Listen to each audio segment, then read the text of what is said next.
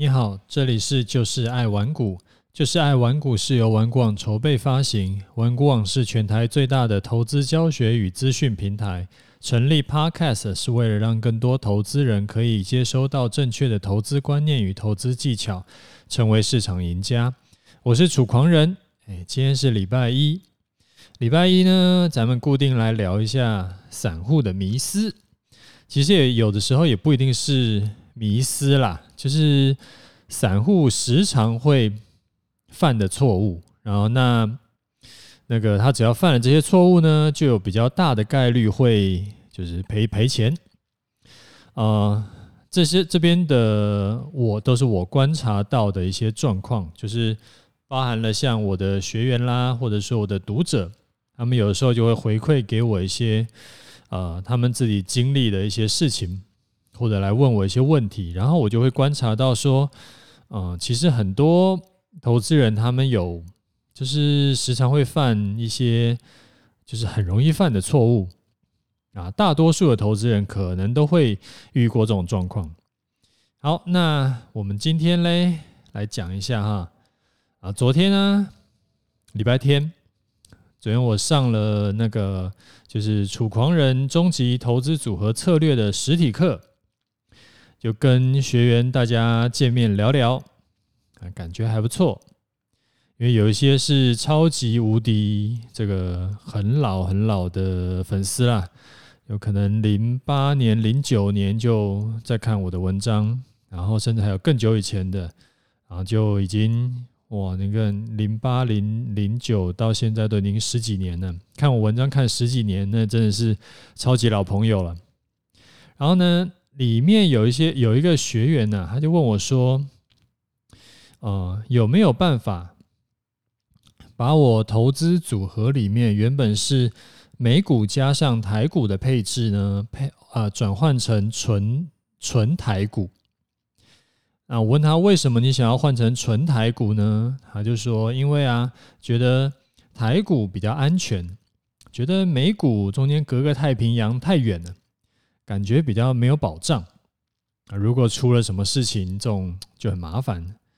这其实啊，就是一个我今天想要跟你分享的，就是说很多投资人都有的这个迷思，在行为经济学里面，这个东西叫做近乡偏误 （home bias）。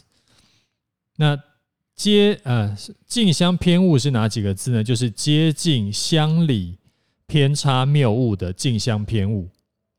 那什么叫做近乡偏误呢？啊，定义一下啊，就是说，在啊一般投资人呢，他如果没有遇到什么特殊状况，他都会比较偏向投资本国的股市，比如说美国人就投资投资美国股市，然后香港人就投资香港股市，啊，甚至是会偏重在。投资自己家乡的公司，那而比较少或完全不去投资国外的股市，那基本上这个东西就是有点类似是说只投资自己了解的股票的延伸。啊，其实这不是什么坏事啊，出发点其实没有没有什么问题，但是它比较是一种比较偏向比较保守的一种投资。因为他就只把眼光放在国内，他去放弃了其实，呃，整个国际市场也许有更多而且更容易就可以获得的一些投资报酬的机会。那这样子最后就会变成说是他的损失一些机会成本。因为我同样一份钱，那我当然是要放在比较容易赚钱的地方嘛。那他没有办法去选。就他没有选择去放在一个好赚钱的地方，而是选择去放在一个难赚钱的地方，所以他这样子做下来，就会自然其实就是做久了就吃亏了。那这种情况，他不是去啊，他不是说，哎，有的时候其实你家乡的那些公司，它其实不一定是最好的公司，所以你只投资它而不去投资。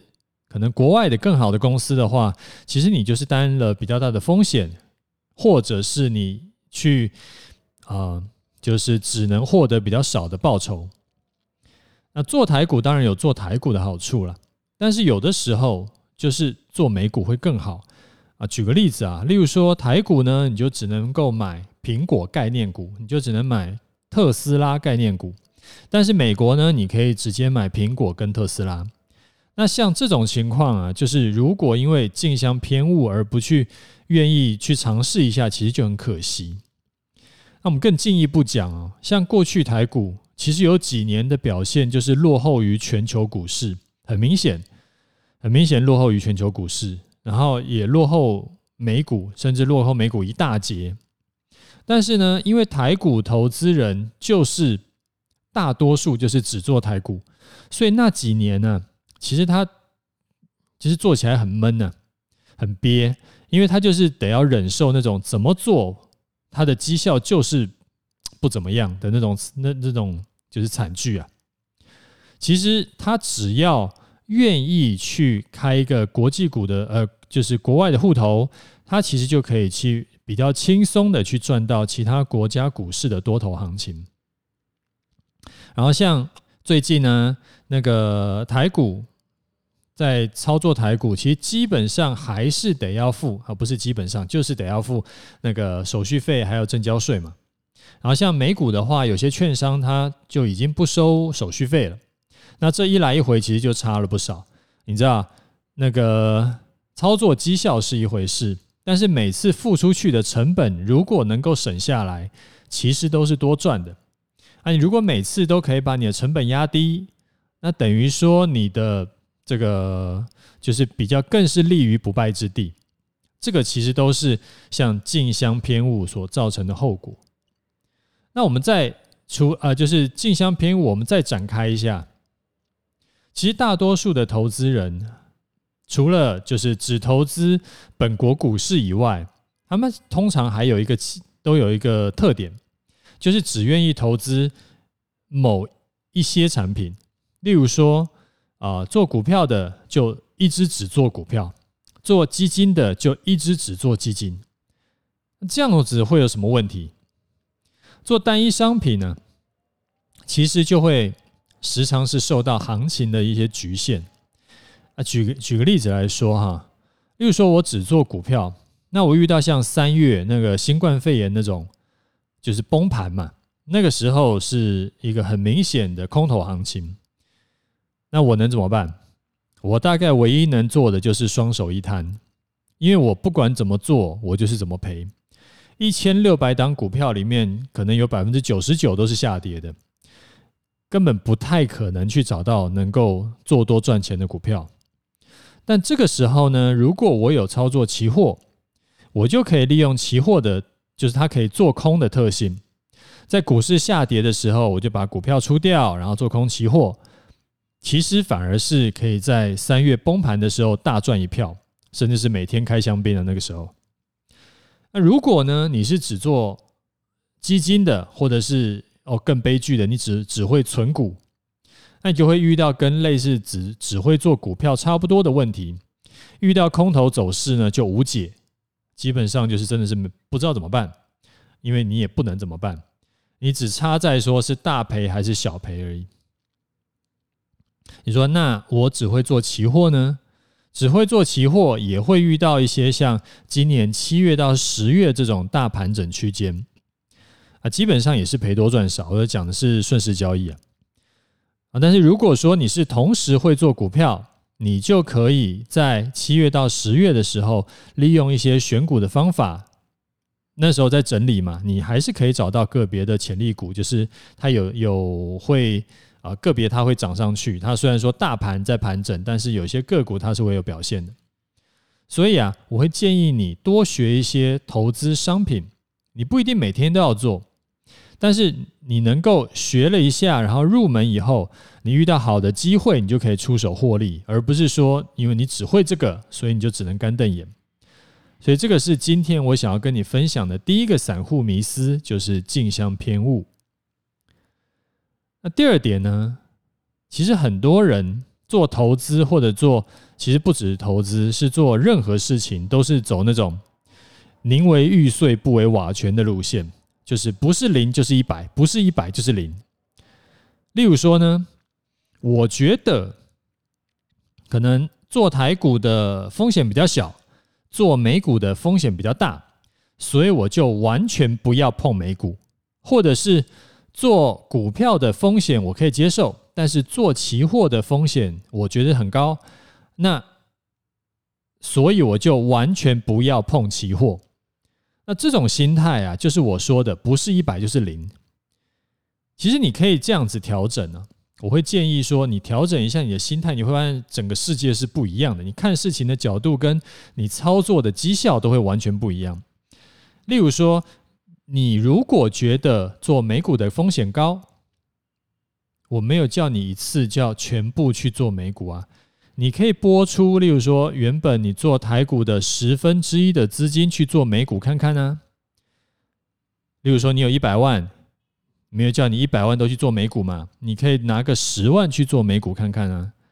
如果说你觉得做期货的风险很高，你可以拿个五万块去做期货看看呢。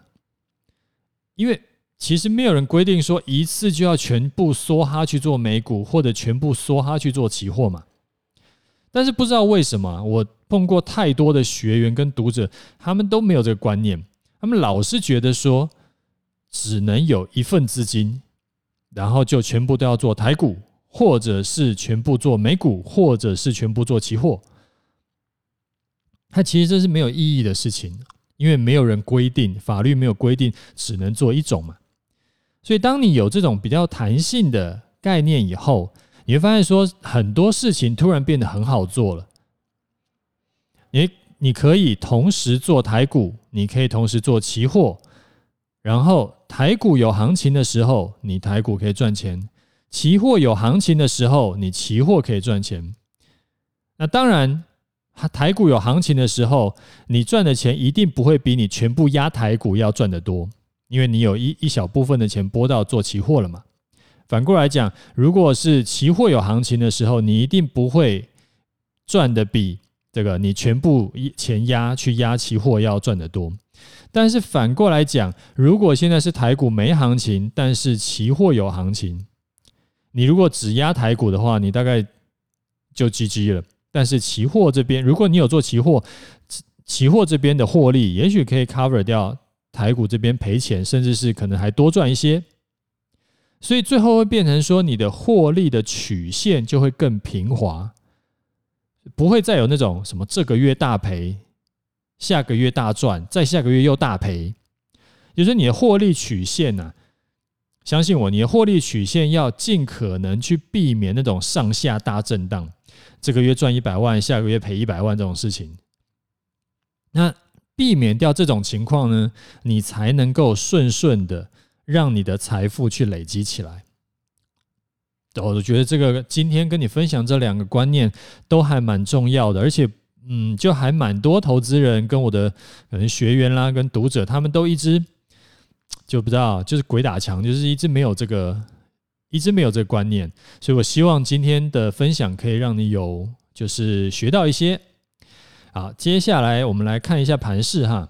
那看盘势以前提醒一下，如果你有投资或操作的问题呢，你可以留言在 Podcast 下面，或者是到我的 Facebook 去问，我会回答你哈。如果你觉得对你有帮助呢，记得转发给你的朋友一起听哦。我们来看一下盘势，今天是一个好日子，为什么嘞？因为今天台股创下波段高点，而且也创下历史高点，在整理了一个月以后啊，它终于拉出一根长红棒，开高走高，收最高。那如果说你是持续有在听我节目，或而且有跟着照做的啊，不管你是跟我一起在一万三附近进场的，还是说你是在一万四附近进场的，到今天铁定都是赚钱的啦！啊，就恭喜发财啊！听我的 podcast 很棒吧？那之后怎么看嘞？以盘势预测的角度来看的话，我会说啊。现在关键就是明天能不能续涨。如果多头攻击是，如果现在是多头攻击的话，它就要有气势。要什么叫有气势？就是要能够连续拉出长红棒。有句话说：“多头看势，空头看值”嘛，就这个意思。如果多头攻击都不能有气势的连续拉出长红棒，那之后的行情，多头行情大概也走不走不远。刚刚讲的是以盘势预测的角度来看，但是如果说我们是以盘势规划的角度来看呢，啊，就完全不是这样的看啦，就很简单啦。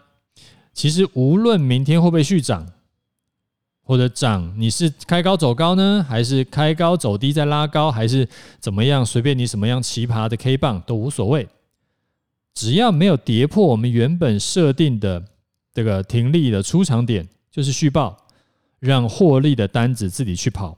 那跑它要怎么跑，随便它，反正它只要是赚，就是涨多跌少就好了。它要折返跑，还是要百米冲刺，随便它。然后你要应该要自己去练习，自己去做这种像我刚刚讲盘势规划的这种这种规划，然后不要再去看像我刚刚一开始讲的那种盘势预测的规划，哎，盘势预测。什么叫做连续长呃连续长红才对多头有利？那鬼扯的！所以如果没有连续长红，那可是大盘就是继续往上走呢。它如果就是可能涨一天跌一天，涨一天跌一天，但是每次涨的都比较多，跌的比较少，那可是它继继继续往上走，那这种算什么？所以这就是为什么我时常会跟你讲，不用预不用去预测未来。因为预测盘势准不准，跟你赚不赚钱关系真的不大。我自己的单子呢，从一三零七零附近抱到现在还在继续抱着。啊，不知道你还记不记得我的出场条件？出场条件是第一个，当天盘市，呃，当天收盘呢要跌到月线以下，而且第二天中午十二点站不回去，两者都要满足才会出场，不然就继续报。那最后再提醒一下，如果你有照我啊的说的方法有进场，你进场价位大概在一四二零零附近嘛，请务必报报牢这一笔单哈，你不要说还没有满足你的这个停利条件，就已经觉得怎不知道为什么抱着获利的单就好像是身上有人在扎针一样，很不舒服。记得获利是等出来的，不是来来回回操操作出来的。好啦，那我们今天节目就讲到这里。有问题要问的话，记得要留言哦，我会尽量回答你。